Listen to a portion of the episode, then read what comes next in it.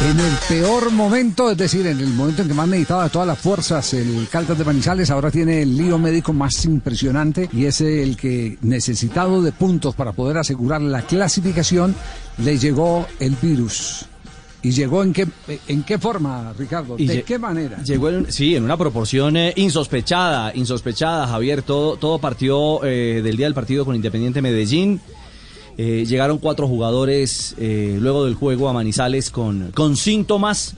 Eh, y hoy el 11, eh, que está eh, en, zona, en zona de pelea, porque es noveno, ¿no? En la tabla de posiciones. Noveno con 25 puntos. Noveno con 25. ¿El octavo es? El octavo es la equidad con 25 puntos. También con 25 puntos. Es decir, en esa puja va a perder a 11 hombres de su plantel. El doctor eh, David Ocampo, médico eh, del Once Caldas, bienvenido a Blog Deportivo. Eh, ¿Qué fue lo que pasó? Cuéntenos, buenas tardes.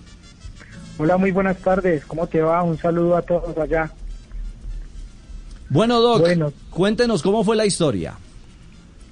No, pues eh, nosotros eh, viajamos el fin de semana, a- teníamos partido con Independiente Medellín, el equipo viajó con pruebas PCR negativas que salieron el día miércoles. Eh, el día del partido, el día domingo,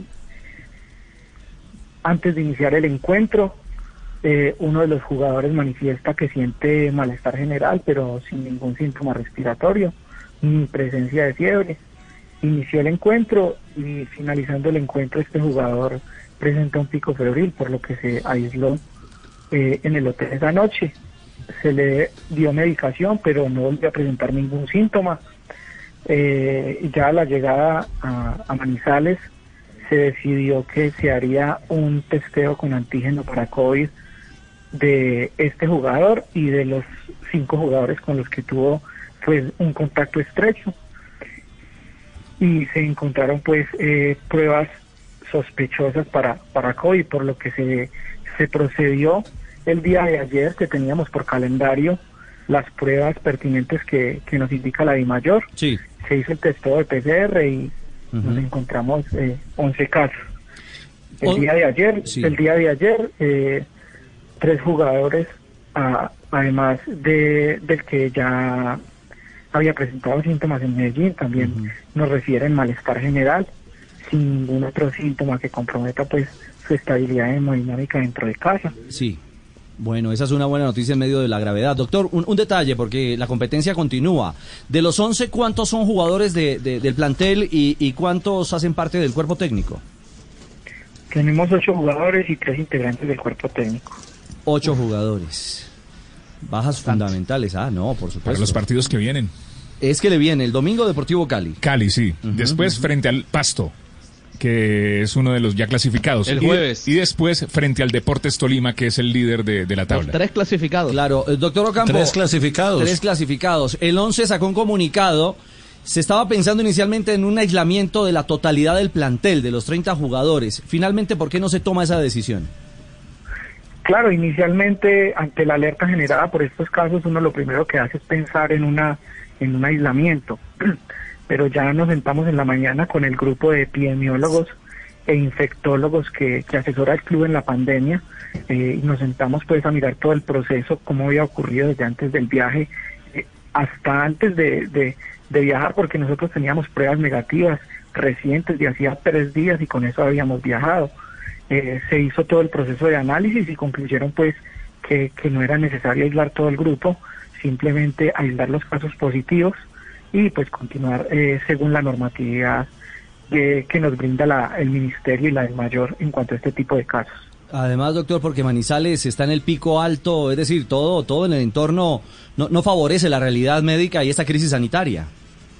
Sí, evidentemente estamos ante una situación donde no hay nada escrito, donde no hay nada como, como evitarlo un 100%, es imposible, es un, es un círculo que poco a poco y con el pasar del tiempo se ha ido cerrando y que uno ya piensa que en cualquier momento le va a tocar.